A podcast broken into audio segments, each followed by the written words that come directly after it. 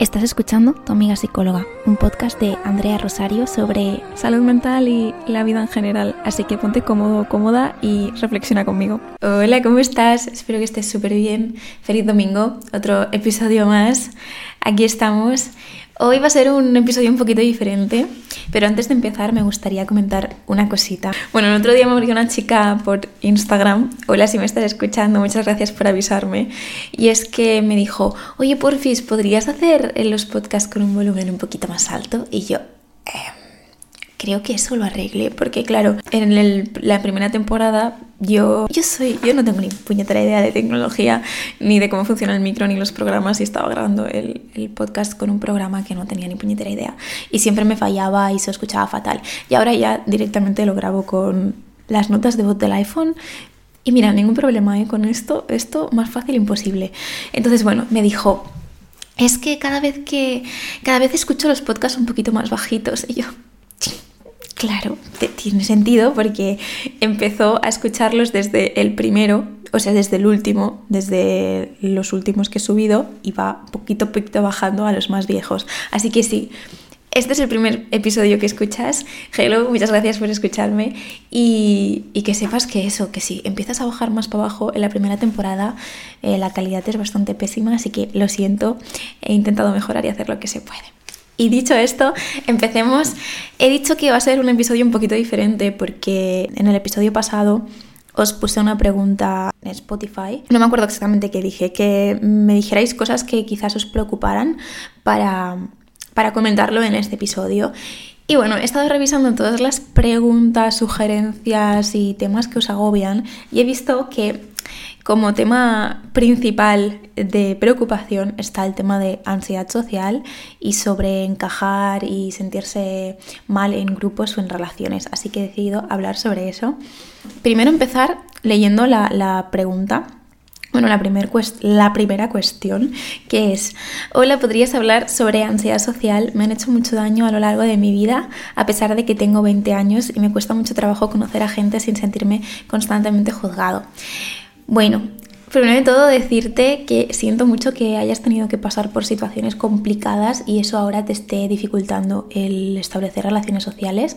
Primero de todo me gustaría definir así como muy por encima y rápidamente qué es la ansiedad social y deciros que si creéis que tenéis ansiedad social, un trastorno de ansiedad social como tal, siempre lo voy a decir, sé que soy muy pesada y repetitiva, pero id a terapia, al psicólogo e incluso al psiquiatra, porque muchas veces eh, necesitamos ayuda profesional y por mucho que nosotros hagamos introspección y pensamos que, que podemos solucionárnoslo, muchas veces necesitamos ayuda profesional y lo que yo vaya a decir sí te puede ayudar, te puede dar otra perspectiva, te puede ayudar a entender la situación, pero al final mm, que haya un terapeuta que te acompañe, que te, que te acompañe durante todo el proceso y que conozca tu caso es muy diferente a lo que yo pueda estar haciendo aquí. Dicho esto, y ya eh, dejando el tostón de lado, ¿qué es la ansiedad social? La ansiedad social es, como bien dice, el trastorno de ansiedad social es un trastorno de ansiedad que quiere decir que hay ansiedad ante las situaciones sociales. ¿Por qué? Porque existe un miedo muy intenso al rechazo, a ser juzgado o a, o a, situaciones que impliquen estar en una situación social. Y puede ser desde tanto una situación muy concreta como hacer una exposición en público o jugar a un deporte delante de mucha gente, hacer una obra de teatro, o también puede ser ansiedad ante situaciones más generalizadas de sociales como podría ser tener conversaciones con alguien, estar en una situación en la que implique que yo tenga que interaccionar con personas o así.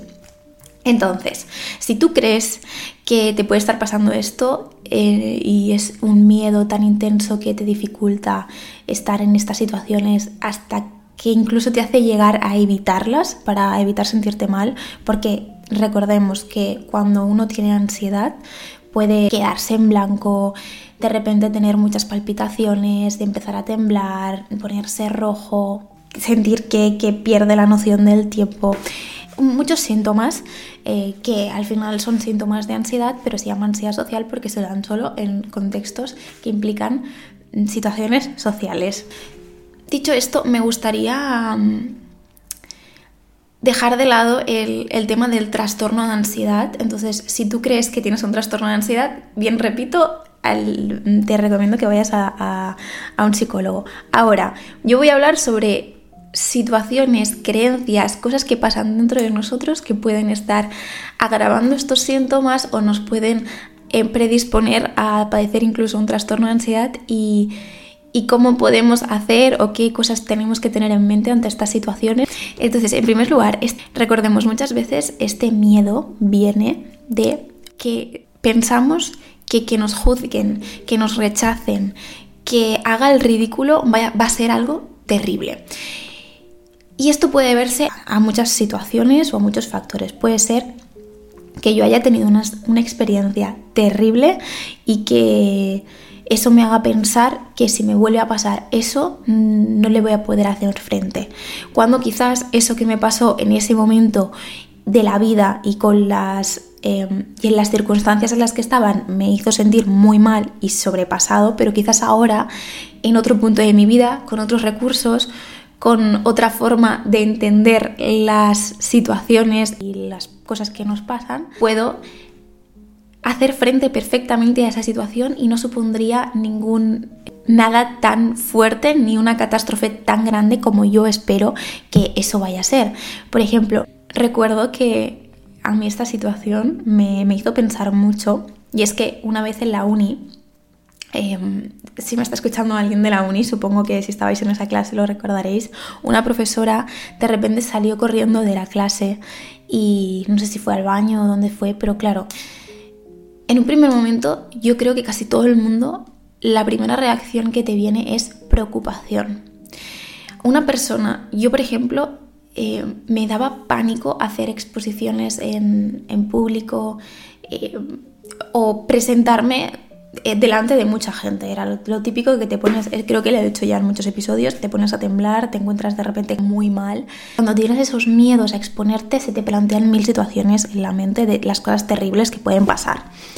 Y una vez vi que esa profesora salió corriendo del aula, yo lo primero que pensé no fue, ostras, qué mala profesora, ostras, mira, se ha tenido que ir corriendo, ostras, mira, qué horrible lo que le ha pasado, ya es, pienso que es una profesora terrible. No, lo primero que todo el mundo piensa es, ¿estará bien?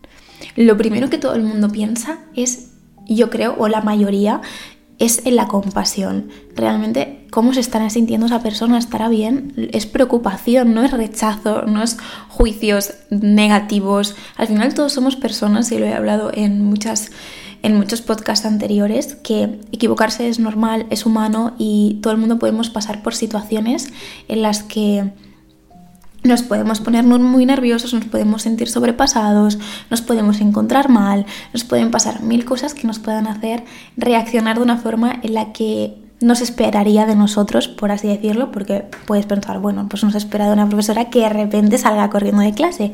Bueno, pero la primera reacción casi nunca es juzgar y es curioso que cuando nosotros pensamos en las situaciones hipotéticas de las cosas que pueden pasar negativas en una situación social es que nos juzguen o que nos rechacen, cuando la primera casi siempre reacción es la compasión. ¿Estará bien?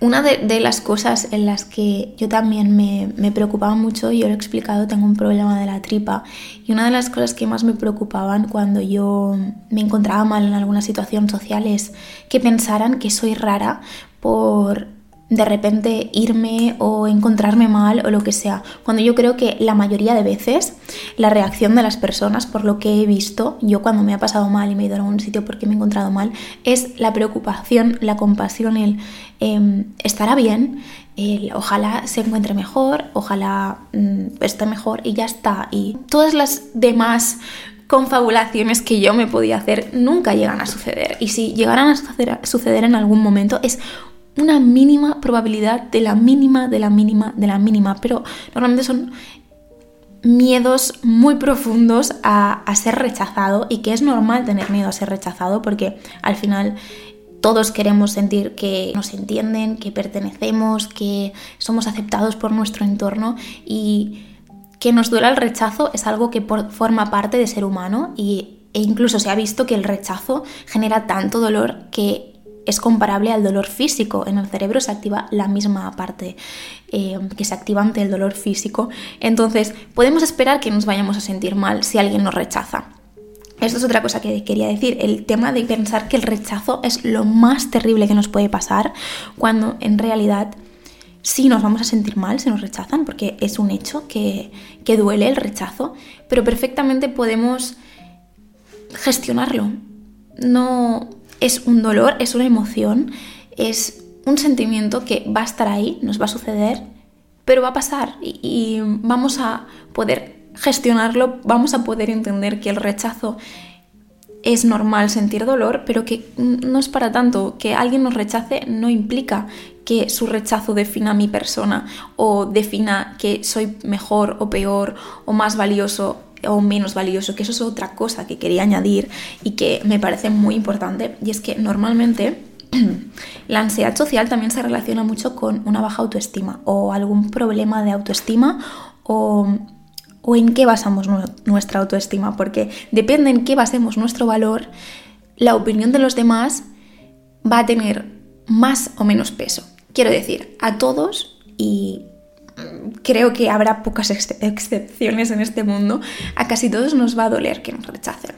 Pero la intensidad de, o el significado que yo le pueda dar a ese rechazo va a cambiar mucho, depende del, de qué dependa mi valor. Por ejemplo, si yo he aprendido cuando he crecido que casi todo mi valor depende de cómo vayan a reaccionar los demás a mí, es decir, si yo pienso que mi valor depende únicamente del refuerzo o el, o, el, o el, rechazo externo, obviamente si recibo un rechazo de una persona se va a venir mi mundo abajo. Entonces, si yo, una parte de mi, de, de mi valor depende de los demás, pero pero casi todas las otras cosas que forman parte, que, yo creo que me dan valor, eh, vienen de, otras fuentes, obviamente, pues si me rechazan me va a doler, pero no, no me va a doler igual que si todo depende de eso. Entonces, ahí habría una parte de autoestima en la que trabajar que sería mirar, vale, ahora mismo mi valor, ¿de qué, ¿de qué depende que yo me sienta bien o mal? Cuando yo me siento muy bien y cuando yo me siento muy mal. Es una forma de empezar. Por ejemplo, si tú detectas que casi todas las situaciones en las que te sientes bien y mal solo viene de que alguien te haya dado un cumplido, de que alguien te haya reforzado o de que alguien te haya dicho un comentario negativo o de que alguien te haya rechazado y pocas otras situaciones te generan bienestar para estar bien contigo mismo, quizás estés basando tu valor, casi todo tu valor en fuentes externas. Entonces ahí es muchísimo más probable que si alguien te rechaza o que si hay una situación en la que vaya a haber la posibilidad de que alguien te rechace, lo veas como algo terrorífico y terrible porque básicamente tu valor depende de eso. Y si tu valor depende de eso va a tener un peso que otra persona que se siente bien por muchísimas otras cosas de su vida, es decir, que se siente bien cuando ella misma ve que está consiguiendo ciertas cosas, cuando ella misma se mira al espejo y está a gusto con ella misma, cuando está a gusto con su forma de vestir, con su identidad, con sus valores. Entonces, el hecho de que otra persona te diga algo bueno o malo, sí, te puede afectar, y, es completamente normal. No hay nada de malo en que te afecte que otra persona te rechace. Eso quiero dejarlo claro. No hay nada de malo, no hay nada que cambiar en eso. Simplemente lo único que tenemos que trabajar es en entender que ese rechazo no es terrible. Que lo que la otra persona decida que pensar de mí no va a determinar mi valor como persona. Y eso es algo que, por ejemplo, yo, madre mía, yo si me hubiera dicho a mí misma, a mi Andrea adolescente, Andrea, con 27 años vas a estar subiendo eh, vídeos a redes sociales, podcast a redes sociales y vas a estar expuesta a que cualquiera te pueda criticar o valorar. Impensable, yo te digo que impensable.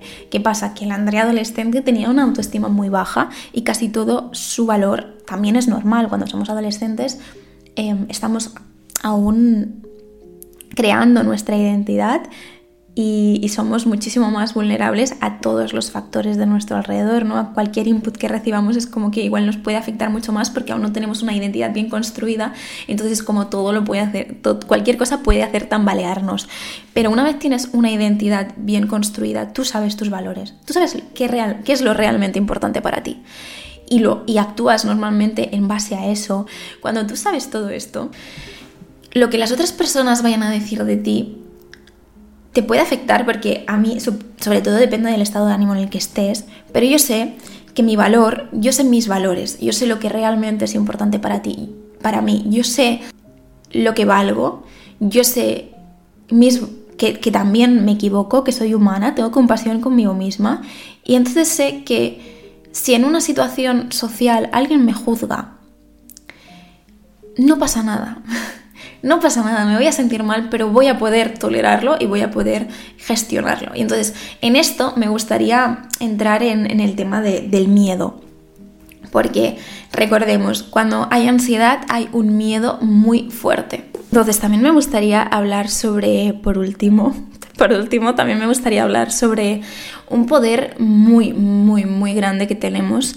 Y es que, vamos a ver, cuando existe ansiedad a, a socializar, cuando existe un miedo muy intenso a socializar, me gusta imaginarme em, el cerebro como si fuera...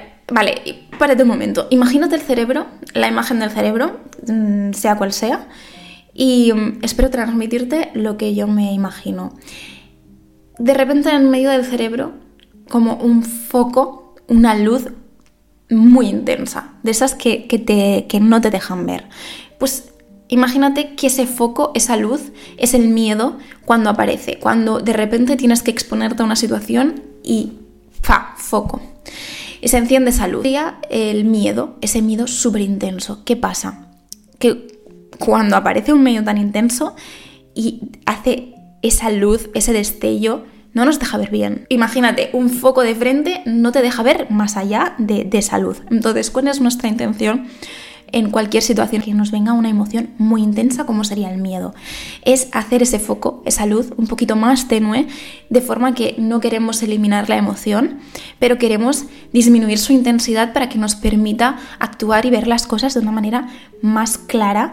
Entonces, ¿cómo podemos hacer eso? ¿Realmente es posible disminuir ese, esa cantidad de luz, ese foco tan intenso en el cerebro? Pues sí. Tenemos algo muy poderoso que es nuestra atención se ha visto que nuestra atención, que estaría, imagínate que nuestra atención es ahí, en la parte del cerebro de arriba de los ojos, que ahí está nuestro poder humano, ¿de acuerdo? Un poder que hace años, hace miles de años no teníamos y ahora lo tienes. Entonces, practicar en utilizar esa atención para disminuir esa, ese foco. Una vez tú coges y dices, ostras, que hay un foco. Ya se empieza a hacer más pequeño el foco. Ya has visto que eso es un foco, que eso es un foco que no te deja ver, y le has puesto nombre, has dicho, ese foco es el miedo. Y de repente ese foco se hace un poquillo más pequeño. Y se empiezan a iluminar otras partes del cerebro. Si te das cuenta, en un sitio para que haya buena, un sitio grande para que haya buena luz, no te ponen un foco enorme de frente, te ponen diferentes puntos de luz. Entonces, tú lo que quieres hacer en tu cerebro para que te permita bien ver bien la situación, analizar bien la situación, es encender diferentes focos de luz en tu cerebro. ¿Qué son esos focos de luz en tu cerebro? Son diferentes neuronas, ¿no? Activándose al mismo tiempo que se activa esa emoción. Y eso lo haces mediante la atención, porque sabes que esa emoción está ahí, esa está activada, activadísima, pero tú al mismo tiempo tienes el poder de la atención de activar diferentes focos de luz, diferentes conexiones neuronales al mismo tiempo que eso está conectado. ¿Qué pasa? Que conforme tú vas activando diferentes em, conexiones neuronales, esa luz, esa emoción reduce su intensidad y se hace un poquito más tenue cada vez. Primero, le pones nombre hola, eres el miedo, eres la ansiedad, estás ahí, ok, te he visto. Sé que eres el foco, sé que me estás intentando avisar de algo, sé que te has encendido para algo, pero yo ya sé quién eres, ya te he puesto nombre y ya no hace falta que brilles tanto porque ya te he localizado, ¿ok? Entonces, eso ya se han encendido otros puntitos de luz en otras partes del cerebro, ¿de acuerdo? Porque has sido capaz de, de analizarlo y no te has dejado llevar únicamente por el foco. Si te dejas llevar únicamente por el foco, no vas a ser capaz ni de identificar que eso está ahí. Vale, después, relacionarte con ese foco de una forma sana también es encender otros puntos de luz en el cerebro. Decir, de lo que decía, sé que estás ahí, sé que me estás intentando avisar de algo, pero es que eso de lo que me estás intentando avisar no va a pasar.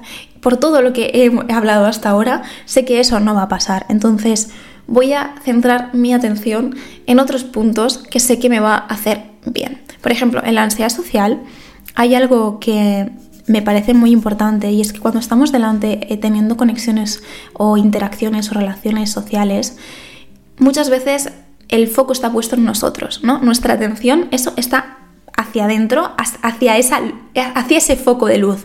Y una vez centramos esos pequeños focos de luz en la otra persona que tenemos delante, una vez hemos apagado ese foco de luz tan fuerte y podemos centrarnos en la persona que tenemos delante, realmente ese foco aún se hace más pequeño. No sé si me estoy explicando con esta, esta metáfora, porque yo soy muy de metáforas, pero no sé si siempre se transmiten. El caso es que cuando dejas de focalizarte únicamente en ti y en todas las cosas negativas que pueden pasar, en todas las catástrofes que pueden pasar y te centras en la persona que tienes delante, ¿cómo puedes conectar con esa persona que tienes delante? ¿Qué te está diciendo la persona que tienes delante? ¿Qué te está transmitiendo cuando te focalizas en intentar empatizar con la otra persona, en ver a la otra persona desde, desde tus ojos, cuando intentas interpretar sus señales, qué te quiere decir, qué puedes aportarle, qué quieres conseguir, qué quieres conseguir tú y la otra persona de esa interacción social. Cuando te centras en eso, realmente ese foco se hace tan tan tenue que te permite ver a la otra persona y dejas de estar únicamente focalizado en todas las cosas negativas que te pueden pasar. Entonces, lo que quiero decir es que muchas veces cuando estamos teniendo una conversación estamos centrados en cómo podemos meter la pata, cómo podemos decir algo que no está adecuado, cómo eh, lo que digamos va a ser juzgado por la otra persona. Y realmente cuando ponemos el foco en todas esas cosas que podemos aportar a la otra persona, en cómo sintonizar con la otra persona, en cómo la otra persona va a poder sintonizar conmigo, esos miedos, esos juicios que, que tenemos miedo que sucedan, se hacen muchísimo más tenues porque al final lo único que, queremos es sintonizar y es al final lo que queremos buscar con las otras personas, ¿no? Llegar a sintonizar. Y otra cosa que me gustaría comentar eh, es que muchas veces cuando entramos en dinámicas de grupos, porque otra de las preguntas que era, no me siento bien con quienes supuestamente eran mis amigas y si... Y si con quienes en principio lo son hasta un punto. Bueno, no, no acabo de entender muy bien esta segunda parte de la pregunta. Me gustaría estar en el grupo, pero me da miedo parecer una acoplada. Aquí eh, me gustaría también eh, dejar claro que cuando tú quieres entrar en un grupo, tienes que querer entrar para sentirte tú bien en ese grupo. Es decir, cuando tú estás interaccionando o tú quieres entrar en un grupo, tienes que mirar por ti, por sentirte tú bien en ese grupo, porque al final nuestra finalidad de las relaciones sociales es conseguir eso, sentirnos entendidos, sintonizar con las demás personas hasta algún punto, sentir que compartimos algunos valores, aunque Gustos, yo creo que hay grupos para todos y un grupo de amistad no puede satisfacer todas nuestras necesidades y no vamos a compartir gustos y valores con todos nuestros, los mismos gustos y valores con todos los grupos que podamos tener o, con todas las amistades que podamos tener.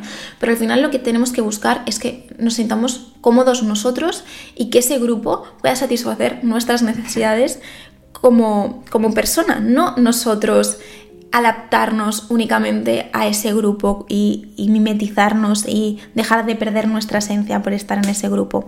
Al final tenemos que fijarnos si sus valores son compatibles con los nuestros, porque si hay una incompatibilidad muy heavy de valores, no nos vamos a sentir a gusto en ese grupo buscar por señal, em, señales de que quizás esas personas no nos van a hacer bien, no nos van a hacer daño, si nos rechazan, si no nos escuchan, si no se interesan por cómo estamos, por las cosas que tenemos que explicarles, ¿para qué vamos a querer estar en ese grupo? Tenemos que buscar grupos en los que nos sentamos acogidos, que que, y no es, eso no se consigue de un día para otro tampoco, no quiere decir que de repente entres en un grupo de amigos y sientas conexión con todo el mundo, no, eso también se construye a base de comunicación, a, base de pasar momentos, de también podemos de repente estar en un grupo y sentir que ese grupo no comparte valores con nosotros y sentirnos desconectados y como que no tenemos ganas de ir con ellos. También es completamente normal y puede pasar y no pasa nada, pero al final, desde esta pregunta, lo que yo percibo es que Em, si no te sientes bien con ese grupo de amigas, ¿por qué quieres estar en ese grupo de amigas? ¿Qué es lo que, mm, qué es lo que buscas? Si, si tu objetivo principal es estar bien en cualquier grupo de amigas y si en ese grupo de amigas no te, no te sientes cómoda porque hayas podido percibir ciertas actitudes, te hayas podido sentir como un poco em, desconectada de ellas en algún punto, primero de todo te diría que, que hables con ellas, intentes hablar con ellas. El primer, lo primero de todo siempre ante cualquier conflicto es intentar hablarlo. Hello, Andrea del futuro aquí hablando. Em, siento este cutrerío, pero por algún motivo he visto que la cámara y el micro me dejaron de grabar, así que termino aquí. Que lo que quería decir para terminar es que primero intentes comunicarte y a veces nosotros percibimos cosas en las demás personas por nuestras experiencias que no se acaban de ajustar de todo a la realidad, así que primero comunicación, si te sientes mal en ese grupo intenta hablarlo con esas personas, decirle lo que te pasa, tener conversaciones incómodas es muy necesario para cualquier relación social. Y si al final ese grupo mm, te desprecia o sientes que al final tú eres la que percibe cada señal, cada feo que te puedan estar haciendo.